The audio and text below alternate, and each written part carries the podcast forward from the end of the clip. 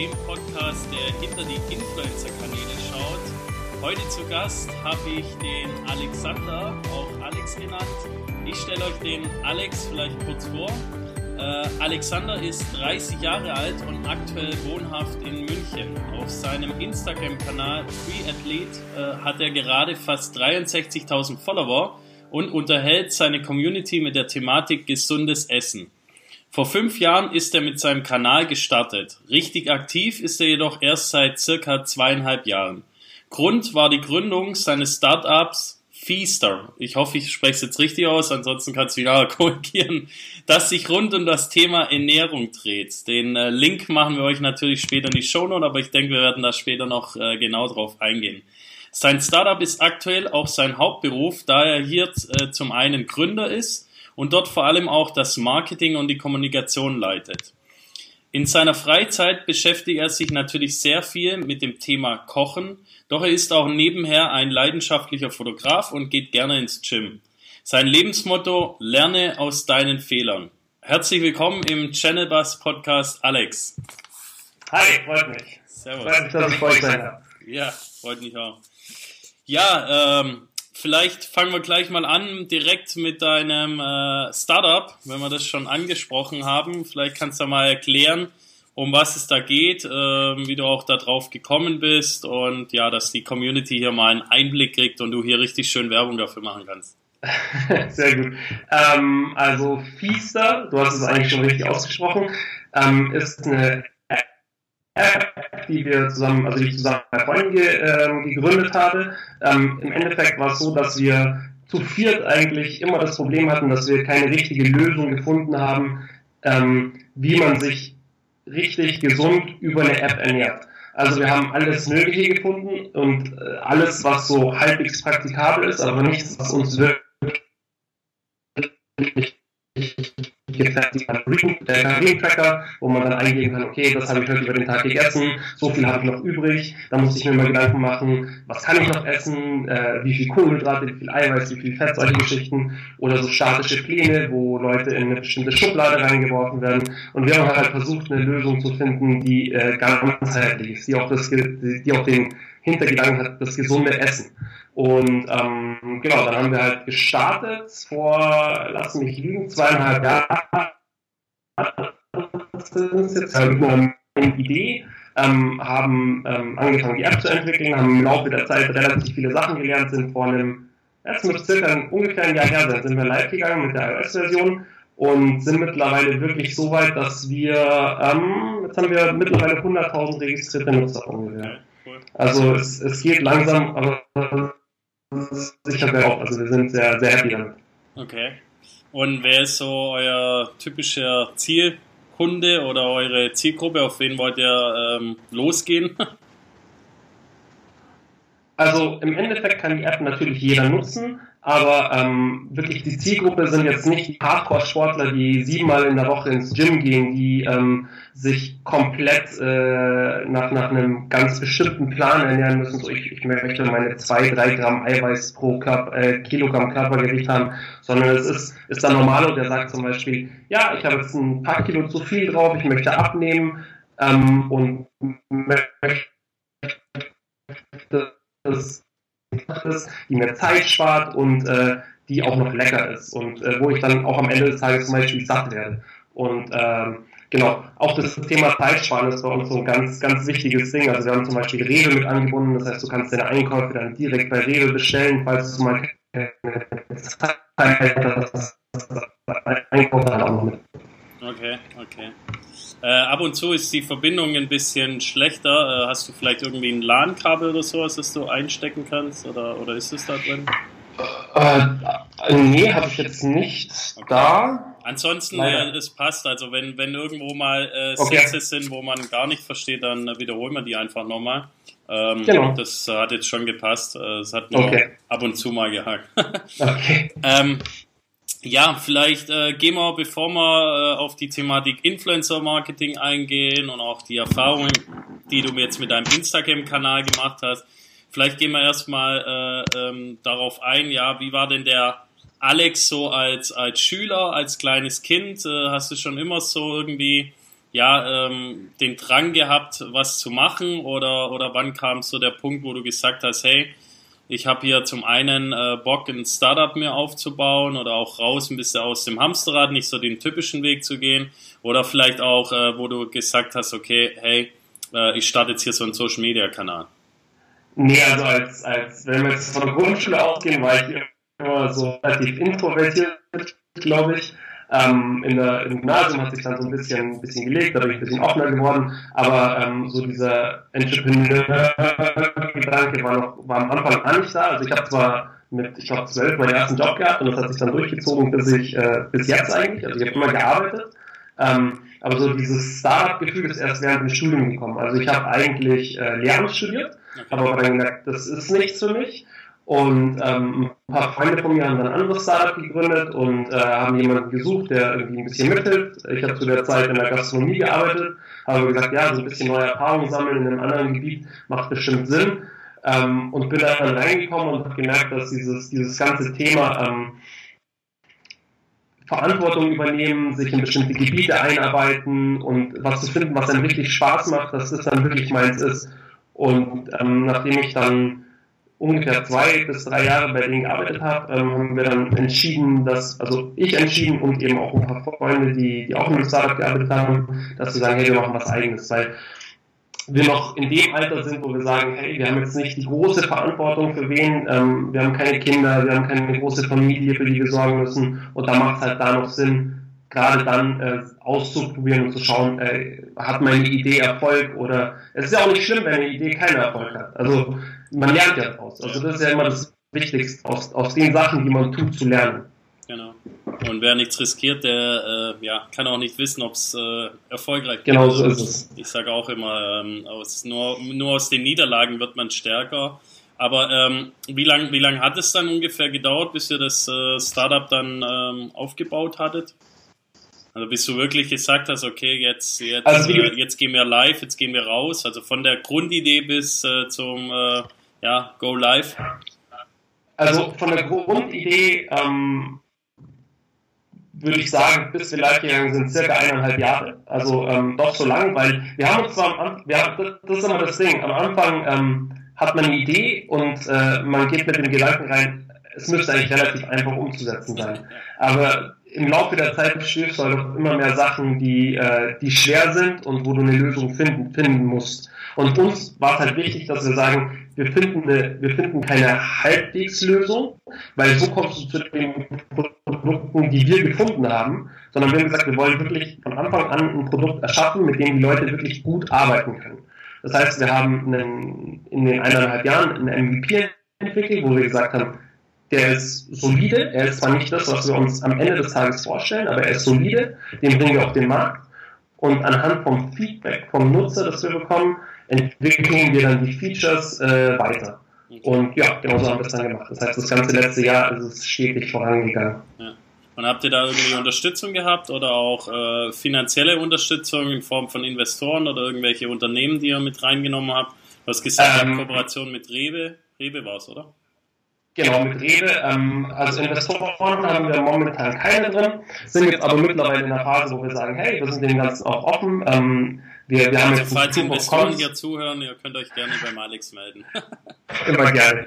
Ähm, wir haben jetzt ein Proof of Concept, wo wir sagen, okay, wir wissen, das, das ist nichts, also wir haben uns nicht getäuscht, innerhalb von einem Jahr, beziehungsweise wir haben einen Silent Launch gemacht. Das heißt, äh, wir haben es keinem gesagt, wir haben es einfach mal in den App Store gestellt und erst im Januar angefangen, ähm, wirklich so ein bisschen Marketing zu machen, ein bisschen rauszugehen. Das heißt, seit Januar bis jetzt haben wir die 100.000 äh, registrierten User ähm, im Prinzip akquiriert und es gibt uns halt schon äh, so ein bisschen Proof of Concept, dass wir sagen können, viele User schreiben uns, hey, wir haben, wir Essen. Wenn man die Rezensionen auf, äh, auf iTunes liest zum Beispiel, dann sieht man, dass so viele Leute happy sind. Du wiederholen, was die User sagen? Das war kurz weg. Genau, also die, die Rezensionen auf iTunes geben einem halt schon, ähm, schon, schon recht und, und es, es macht wirklich Spaß zu lesen, wenn ein Nutzer schreibt, hey, dank euch habe ich kochen gelernt oder dank euch habe ich jetzt meine ersten 5, 6 Kilo abgenommen und das, das macht halt schon, schon Spaß dann. Genau. Ist die App kostenlos oder kostet die was? Ähm, die App ist in der Basisversion kostenlos. Das heißt, ähm, man kann wirklich sein Ziel, das man hat, zum Beispiel abnehmen ähm, oder zunehmen, einfach erreichen. Ähm, wenn man jetzt aber ein paar Zusatzfeatures möchte, dann wie zum Beispiel, dass man, man bekommt einen Ernährungsplan natürlich und äh, mit Frühstück, Mittag, Abendessen. Wenn man jetzt aber zum Beispiel zum Frühstück eine Alternative möchte, das ist in der Premium-Version mit drin. Oder wenn man für andere Personen mitkochen möchte. Also es gibt ein paar Features, die, die dazu sind, aber sie sind nicht notwendig. Okay, okay. Und äh, habt ihr das selber auch jetzt, ähm, wie habt ihr die 100.000 erreicht? Hast, habt ihr selber auch äh, das Marketing-Tool oder in Form Influencer-Marketing genutzt? Also seid ihr irgendwie auch über, über ähm, ja, Kanäle gegangen, die sich mit gesundem Essen oder äh, damit beschäftigen, damit ihr die Zielgruppe erreicht? Oder was habt ihr gemacht? Also natürlich habe ich natürlich habe ich auf meinem eigenen Kanal äh, ein bisschen Werbung gemacht, ähm, was ja verständlich ja. ja also, auch um die 26.000 Follower müssen es sein. Ähm, da machen wir natürlich Werbung. Ähm, über, über ein paar Influencer haben wir auch Werbung gemacht. Wir sind jetzt aber noch nicht so extrem reingegangen, da wir jetzt auch noch nicht die extremen finanziellen Mittel haben, das zu machen. Wir haben ein bisschen auf Facebook rumprobiert mit Facebook-Marketing, ähm, waren in ein paar Zeitschriften, ähm, hatten einen äh, sehr coolen ähm, RTL-Beitrag. Also wir sind auf RTL ähm, im Mittagsmagazin sind wir gelaufen. Da hatte einer der Reporter hatte unsere App getestet und ein sehr positives Feedback dargelassen.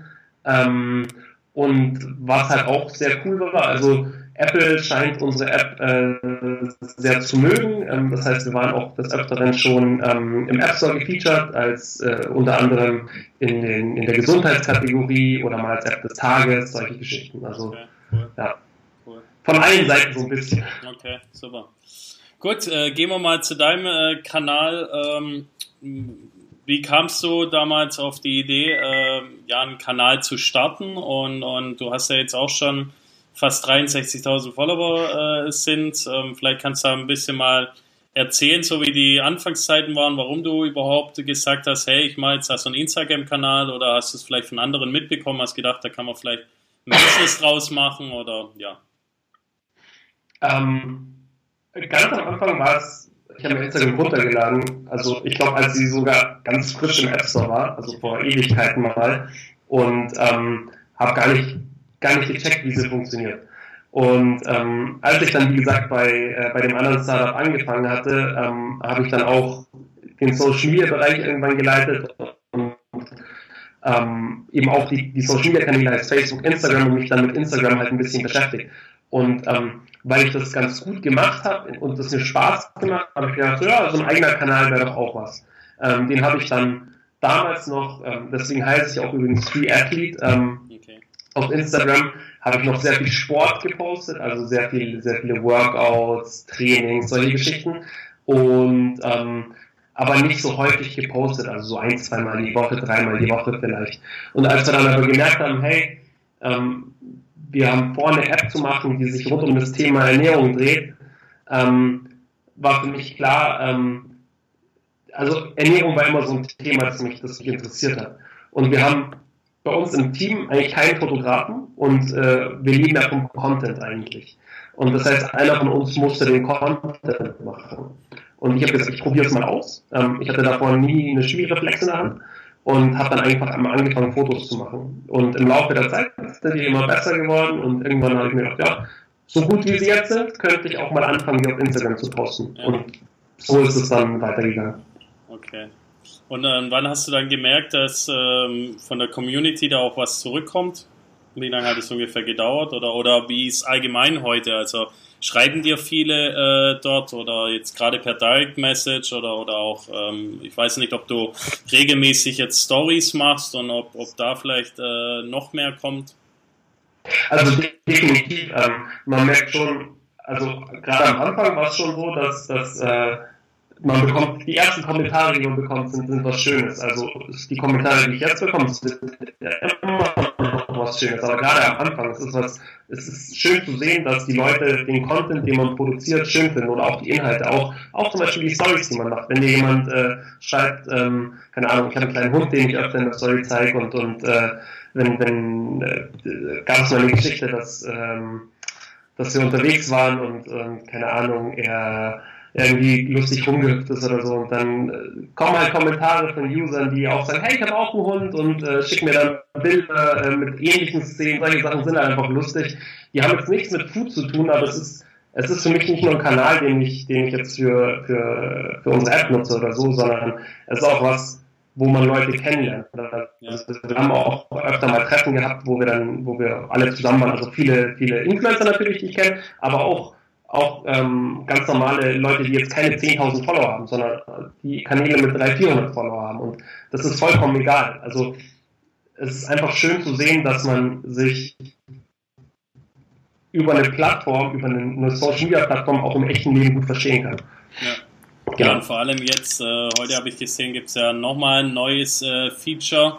Es war ja erst dieses Instagram TV, aber jetzt gibt es ja noch diese Anruffunktion. Äh, weiß nicht, ob du genau. schon gesehen hast, wo man, gesehen, man ja gleichzeitig, glaube mit bis zu vier Personen telefonieren kann ja. und dann noch zusätzlich noch in den, in den Verlauf von irgendeinem Kanal ja. reingehen kann. Ja, also ist äh, eigentlich relativ cool gemacht. Ähm, ja, ich hätte jetzt sagen, nicht gedacht, Instagram dass da Instagram noch so viel, so viel macht oder da jetzt ähm, ja, so gute Innovationen kommen. Ja, ich finde das super. Also viele haben am Anfang darüber geschimpft, als die Stories gekommen sind und haben gesagt, ja, das ist ein Snapchat-Abklatsch und äh, das wird sich nie im Leben durchsetzen. Man sieht es ja, also ich glaube, von Snapchat haben wir relativ wenig gehört in letzter Zeit und ähm, Instagram wird halt langsam aber sicher die Plattform, auf der, auf der man alles findet. Und ähm, da machen sie schon einen richtigen Schritt. Also natürlich, es gibt bestimmt bestimmte Features, die sie entwickeln, wo sie dann merken, ist nicht das Wahre, die sie dann wieder rausnehmen, aber sie sind auf einem richtigen Weg. Man sieht ja, was sich so getan hat in den letzten ein, zwei Jahren. Ja, ja gut, ich glaube, es geht immer mehr weg von dieser Bilder-App hin zu, ja, so, das, was halt auch gerade so, so funktioniert, äh, Video, Live-Videos und, und jetzt so eine Telefonfunktion. Ähm, also ich finde, es bleibt spannend, weil ich kriege schon auch mit, äh, gerade wirklich ganz junge Menschen sind schon stark auf Snapchat vertreten, weil sie da einfach sagen, hey, ich kann da die coolen Filter nutzen und, und, und vor allem viele auch diese Chat-Funktion nutzen. Ähm, gut, Snapchat hat jetzt nicht so, ein, so ein, äh, eine starke Entwicklung wie, ähm, wie Instagram, aber die arbeiten ja auch noch an unterschiedlichen Themen. Also ich, ich glaube schon, dass da auch noch was kommt, aber es bleibt spannend. Ja, also, ja. Ja. Definitiv. Ja, ja. Ähm, wenn man mal so ähm, auf die Entwicklung Influencer-Marketing geht.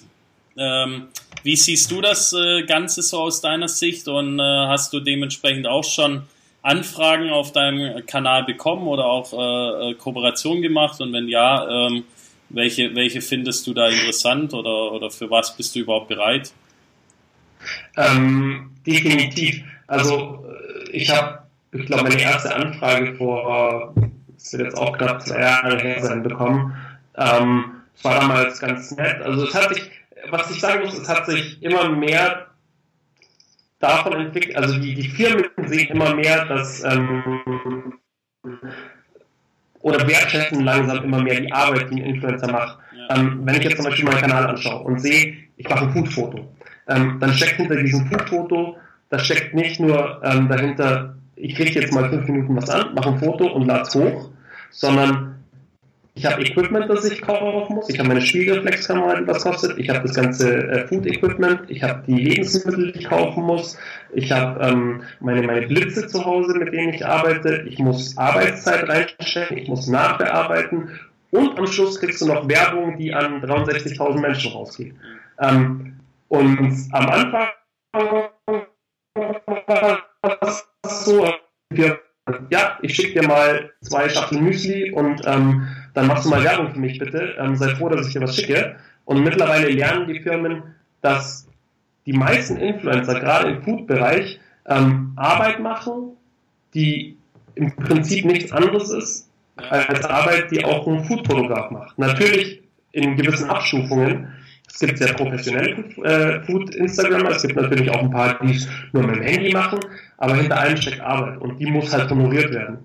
Und ähm, mittlerweile fangen es die Firmen an zu lernen, aber es gibt schon noch viele, die, äh, die davon ausgehen, dass es halt äh, super schnell geht und dass man kein Geld zahlen sollte.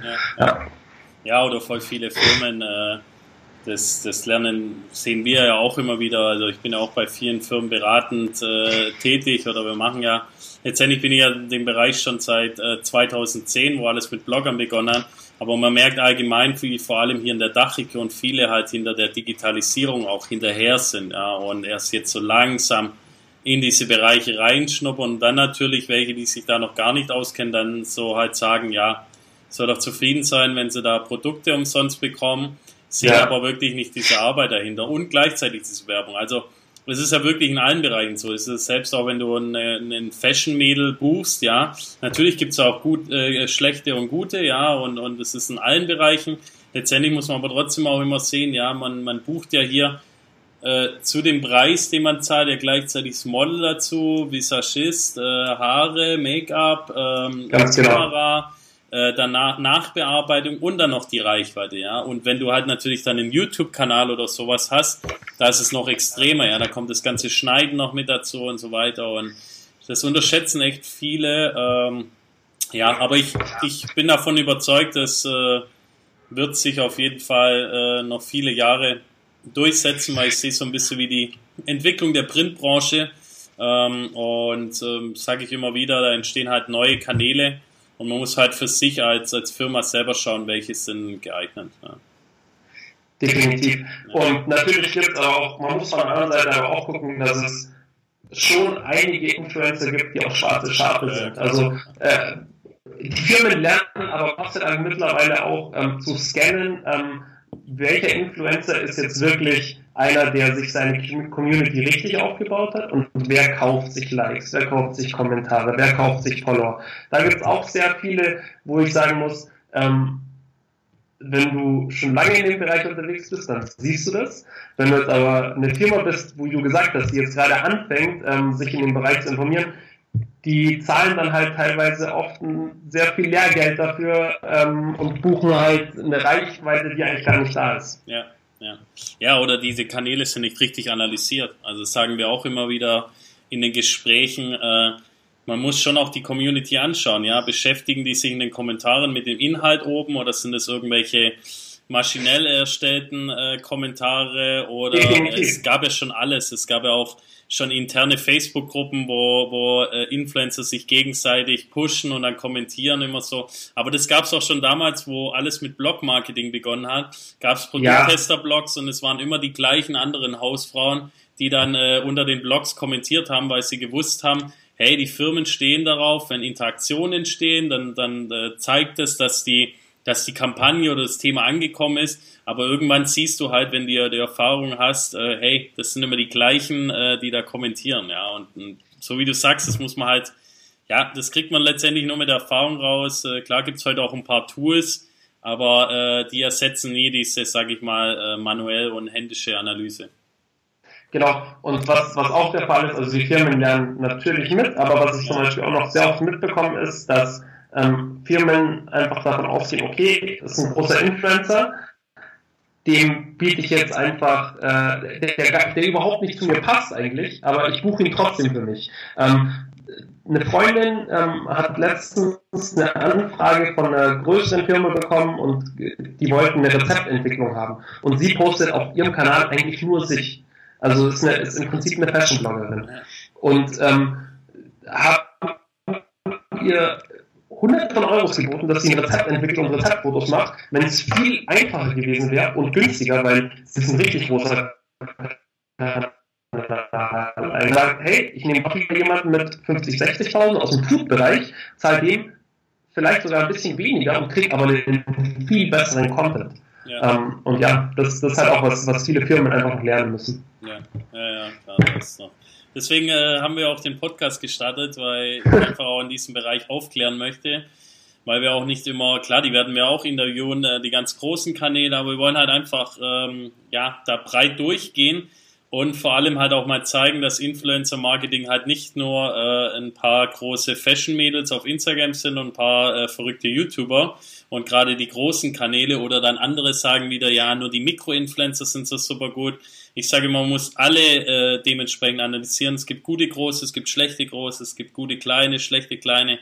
Und äh, das kann man nicht so über einen Kamm scheren, ja. Und auch jeder Bereich, auch jetzt gerade der Food-Bereich, ja, es gibt ja so viele Food-Kanäle und auch die ticken alle unterschiedlich, ja. Es gibt auch heute noch Food-Blogger, wenn du mit denen zu einer Anfrage kommst, die wollen halt partout, äh, ja, nicht so Geld haben oder sonst was. Sind, bei uns laufen die unter so Leidenschaftsbloggern, ja. Und ähm, mhm. die machen das halt einfach, weil es ihr, ihr Hobby ist, ja. Bei denen ist wirklich so, ja, ähm, die schreiben halt gerne, nehmen dann gerne Produkte, ja.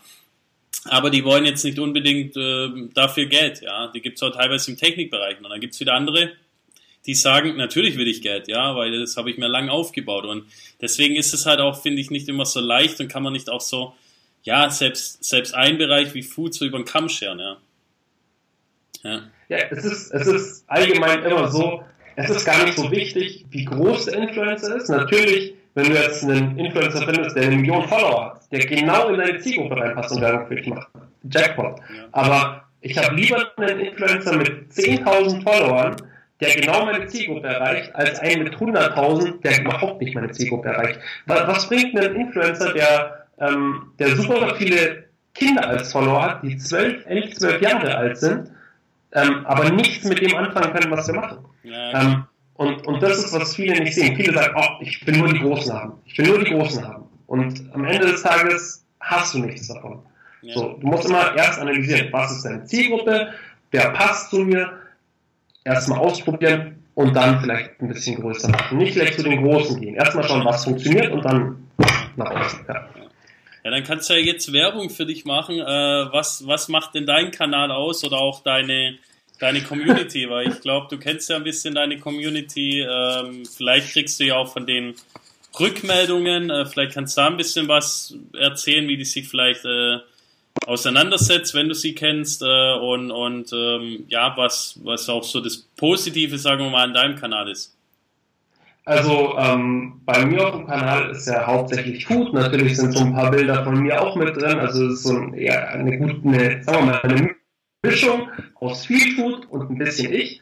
Ähm, hauptsächlich, also ich glaube, wir folgen wirklich sogar hauptsächlich unsere Zielgruppe, die, ich, die wir selber in der, in der Wies-App haben, nämlich ähm, weiblich, äh, im Alter zwischen, ich sage jetzt mal so 20 und 35, ähm, interessiert am Essen, am Kochen ähm, und äh, ich muss sagen, ich bin echt happy mit meiner Community, weil bei mir auf dem Kanal gibt es so gut wie nie. Also ich sehe es bei vielen anderen, es gibt viel Streit unter vielen Kanälen und bei mir kommt das halt so gut wie gar nicht vor. Ich hatte noch nie in meinem Leben Shitstorm auf meinem Kanal und bin super froh drum. Ich möchte es auch nicht ändern, also bitte nicht auf meinen Kanal kommen und irgendwas unterstellen. Ähm, und ähm, ja, wie gesagt, bei mir ist halt das Thema Food. Äh, mein Kanal selber ist äh, vegan. Unsere App ist jetzt nicht vegan, aber ich selber bin Veganer. Und ähm, im Prinzip ist bei mir auf dem Kanal einfach die Message, dass, dass, äh, dass alle sich gut verstehen sollten, dass ähm, egal wer drauf ist, auch wenn es jemand ist, also ich mache keinen Unterschied, ob bei mir auf dem Kanal ein Veganer irgendwas kommentiert, jemand, der Fleisch ist, jemand, der vegetarisch ist. Mir ist einfach nur wichtig, dass die Leute sich gut verstehen und dass auch wenn man nicht der gleichen Meinung ist, dass ein nötiger Respekt auf dem Kanal herrscht. Also dass man Meinungen respektiert und ähm, aber auch Sachen ausprobiert. Also ich habe schon so oft Nachrichten bekommen, dass Leute mir geschrieben haben, hey, finde ich cool, was du machst. Ich, ich die, ähm, die versuchen, also die, die mit der Moralkeule kommen, die sagen, du bist ein schlechter Mensch, sondern ich finde es cool, dass du zum Beispiel auch vegane Rezepte postest, die ich dann gerne mal ausprobiere und seitdem ich auf deinem Kanal bin, esse ich viel weniger Fleisch. So, das ist, das ist mir schon, das finde ich schon cool. Vom, es muss nicht jeder Veganer werden. So, solange irgendwie mal ein bisschen was ausprobiert und was für sich mitnimmt, sehr gut, finde ich super. Okay. Also bist du nicht der äh es gibt ja auch manche so, so, ja, wie soll man das jetzt ausdrücken, so, ja, mache ich mir vielleicht keine Freunde, aber so, gibt es ja in allen Bereichen so Extremleute. Also, äh, ich persönlich mag die nicht. dass es, es kann ja einer Vegetarier sein, der andere Veganer, der andere ist Fleisch oder sonst, aber ich sage immer so, ähm, ja, macht doch euer Ding, aber versucht doch jetzt nicht die anderen so zu erziehen. Ja? Und äh, so wie ich das jetzt raushöre, Äh, klar postest du äh, Themen zu vegan, aber wie du gesagt hast, du sagst jetzt nicht zu dem äh, äh Fleischesser, hey, das ist total schlecht, was du machst und, und lass das weg und schau mal hier und dort. Äh, weil es ist nicht, ich es ist nicht meine Aufgabe, irgendjemanden zu richten, der sowas macht oder zu sagen, du bist ein schlechter Mensch, weil ich bin jetzt seit, also ich glaube, dass vegan sein was Gutes ist, dass es äh, viele Vorteile hat. Ähm, aber ich habe auch 28 Jahre meines Lebens Fleisch gegessen. Wie soll ich jemanden ähm, blöd anmachen oder sagen, er ist ein schlechter Mensch, ähm, weil er kein Veganer ist? Weil ich war auch kein Veganer und ähm, ich hätte auch nicht gewollt, dass man mich blöd anmacht. Und ich bin es auch nicht geworden, weil man mir gesagt hat, du bist ein schlechter Mensch. Also ich glaube, es bringt nie was, jemanden ähm, in die Enge zu treiben, sondern vielmehr hilft es, jemandem die Hand zu reichen und zu sagen, hey, probier doch mal was aus und schau, ob es dir gefällt. Wenn es dir nicht gefällt, cool, dann mach weiter, wie du denkst. Aber probier es einfach mal aus. Das ist so das, was, was ich eigentlich jedem mitgeben würde. Okay. Hast du schon mal solche äh, ähm, Gesundheits, äh, gesundes Essen Challenge gemacht, wie manche das machen, dass man sagt, hey, komm Community, zieht mal mit mir durch, zwei oder vier Wochen äh, wirklich nur vegan sich mal zu ernähren, schaut dann auch wirklich und berichtet mir wöchentlich, hey, was verändert sich das oder Wäre das jetzt sogar eine Idee für dich? das das wäre vielleicht sogar eine Idee, was ich gemacht habe, war ähm, vor, ist jetzt schon eine Weile her, dass ich mal so der Community gesagt habe, hey, wie schaut's aus? Ich habe ich hab Bock irgendwie mal wieder ein bisschen abzunehmen, weil ich über die, äh, ich glaube, über den Winter ein bisschen zugenommen hatte und habe gesagt, wer hat Bock mitzumachen. Ähm, und äh, dann haben wir alle in so einer kleinen Gruppe ähm, die, die App ein bisschen benutzt, haben, äh, haben uns da aus ausgetauscht und äh, das war ganz cool, aber natürlich auch eine coole Idee, mal zu sagen, hey, wie schaut's aus, wer hat Bock mal 30 Tage vegan durchzuziehen ähm, und, und äh, ja, ja. Ähm, ja, es, äh, also es ist echt, ähm, würde ich dir mal raten, weil ich hatte neulich auch Karl S. Äh, im, im äh, Podcast-Interview.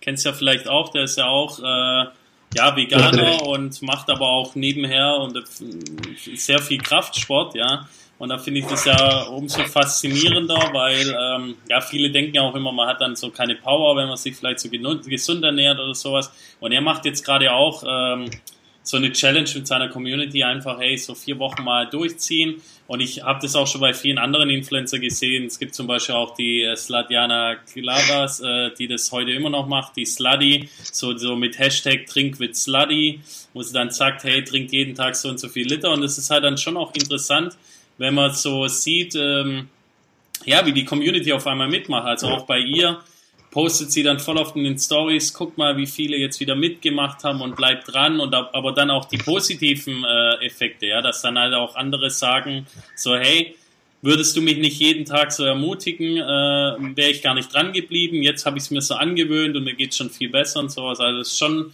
und das sind ja auch so Vorteile von so Kanälen, man kann da schon viel machen, ja. Definitiv, definitiv. Also danke für den Tipp. Ich werde es äh, auf jeden Fall mal ausprobieren in den nächsten Monaten. Nee, ist echt gut und äh, vor allem du kannst dann nebenher auch noch auf euer Startup, auf eure App dann hinweisen. Also Klar. Ja, äh, macht ja der Karl genauso, er verbindet ja dann auch seine Programme damit, aber das ist ja, ist ja nur äh, ähm, ja, positiv und vorteilhaft. Ähm, deswegen. Aber, natür ich, aber ja, natürlich immer schön mit Werbung markieren. Ja, ja, das. ja, das ist ja gerade ganz extrem. Äh, ja. Aktuell ist ja dieses Urteil, äh, wo ich natürlich äh, extrem schwachsinnig finde, weil ähm, ich war jetzt auch zu einem Vortrag von, von unserem Kunden eingeladen in einem, äh, das war halt zwei Tage in so einem, in so einem Hotel, ja. Und da habe ich auch das Hotel ähm, verlinkt und jetzt muss ich da halt Anzeige darunter machen. Also es ist total schwachsinnig, ähm, dass man jetzt für alles. Man, man ähm, weiß nicht mehr. Ja. Ja, man weiß nicht mehr, was soll ich markieren. Ist es jetzt, ähm, wenn ich, wenn ich natürlich, wenn ich eine, eine bezahlte Kooperation habe oder kriege ich ein Produkt geschickt, dann natürlich markiere ich es als Werbung. Aber wenn ich jetzt auf einem, auf einem normalen Bild ein Shirt dann habe, das ich gekauft habe, auf dem jetzt ein Brandname draufsteht, muss ich das jetzt als Werbung markieren.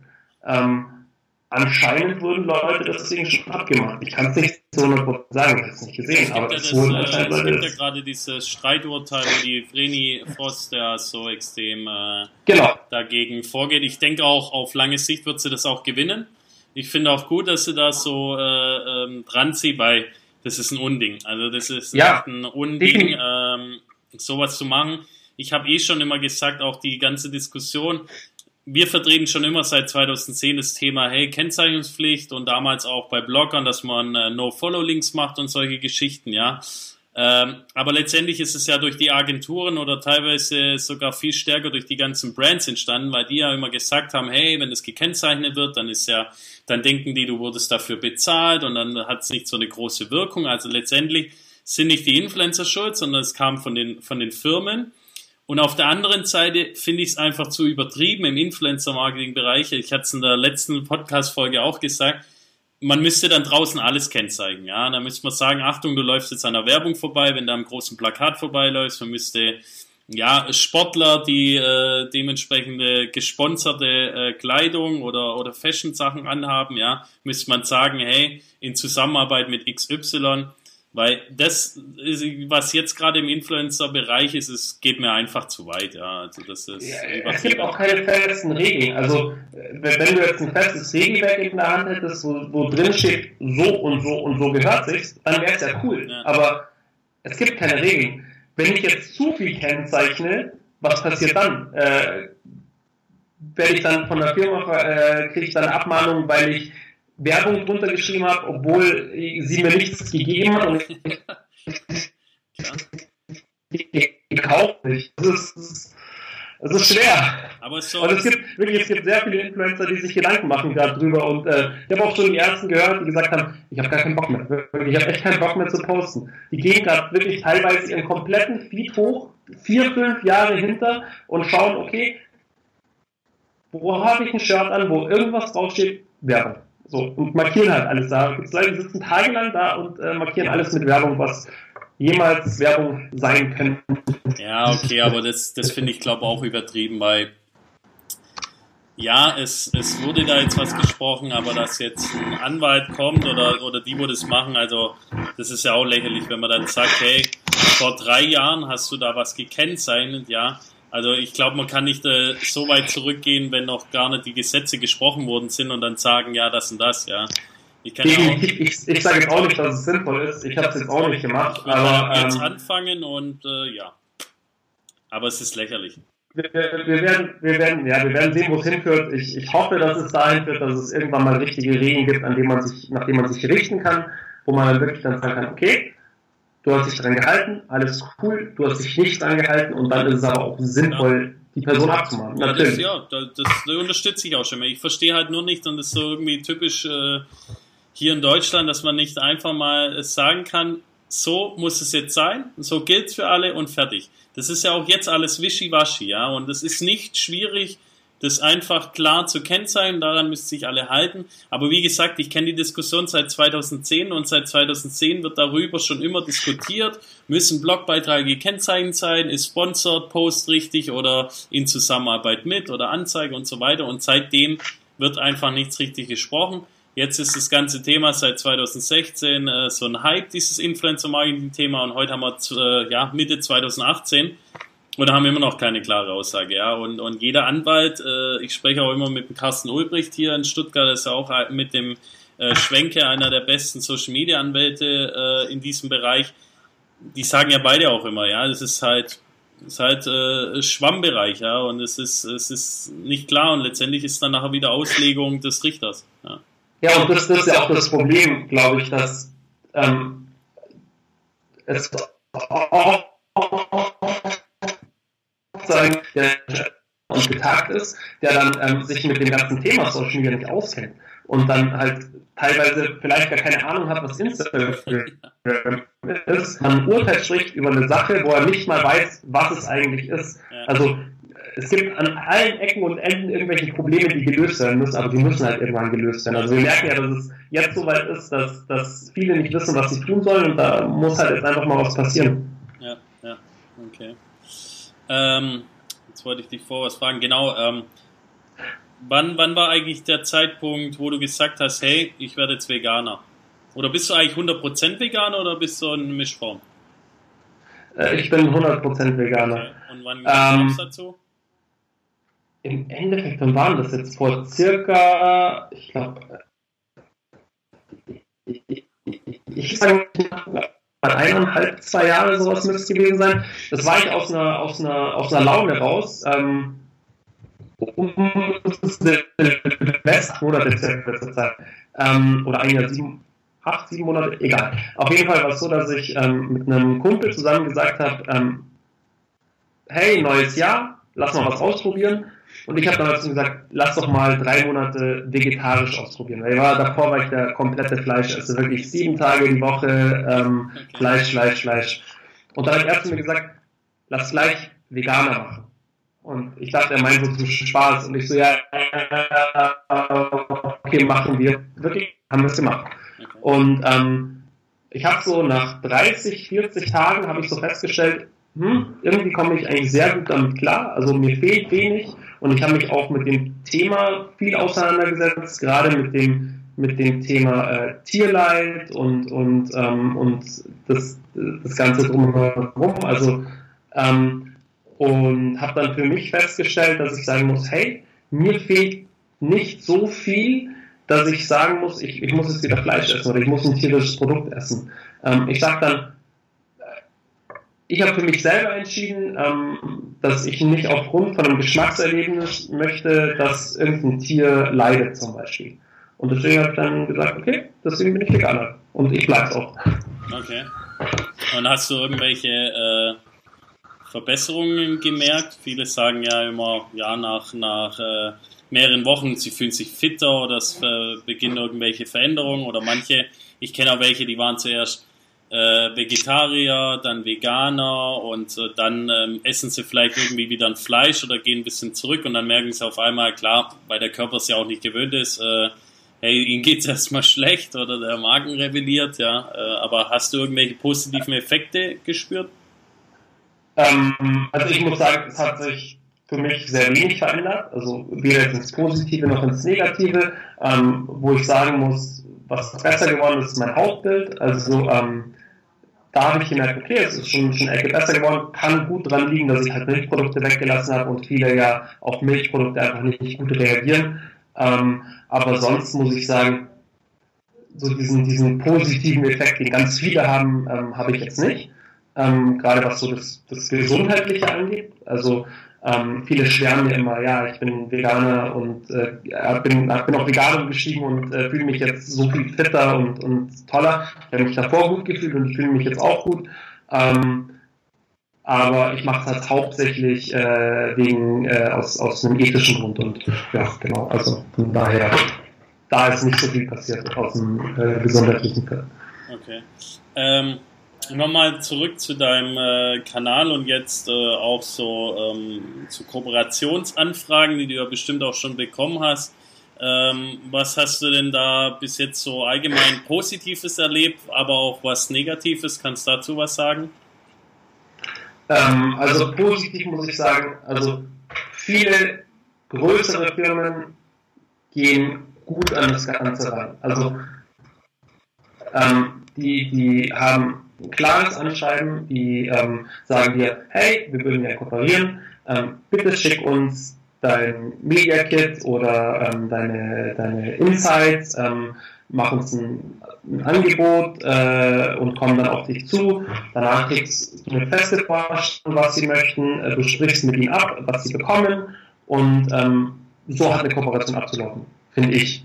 Ähm, was negativ war, sind einerseits natürlich die Anfragen, wo, wo, wo du wo gesagt bekommst, hey, ich schicke dir ein Müsli und, oder einen Drink und dafür machst du halt irgendwie fünf Posts oder sowas.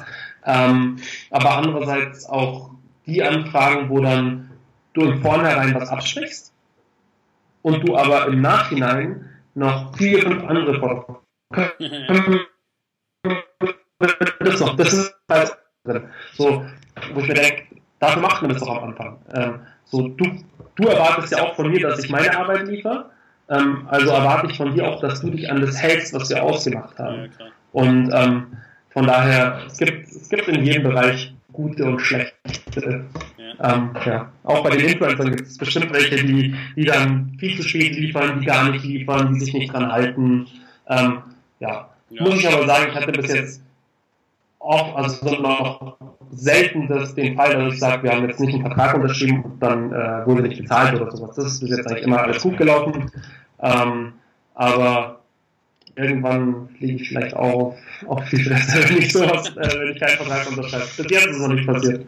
Ja gut, wir machen immer Verträge mit den Influencer, weil ich auch sage, ähm, sind beide Seiten einfach abgesichert, wo nochmal drin steht, ey, ähm, was ist denn das Thema, was wollen wir vermitteln, was wurde aber auch abgesprochen. Also wir sprechen auch mit denen eins zu eins, ähm, dann, weil wir halt einfach ja auch diese relevanten Inhalte äh, vermitteln wollen, nicht dieses Produkt bla bla, weil wir aber auch ähm, ja dem Influencer auch äh, die Möglichkeit geben, es so rüberzubringen, wie er einfach auch äh, es gerne seiner Community vermitteln will, weil wer kennt besser seine, seine Community wie der Influencer?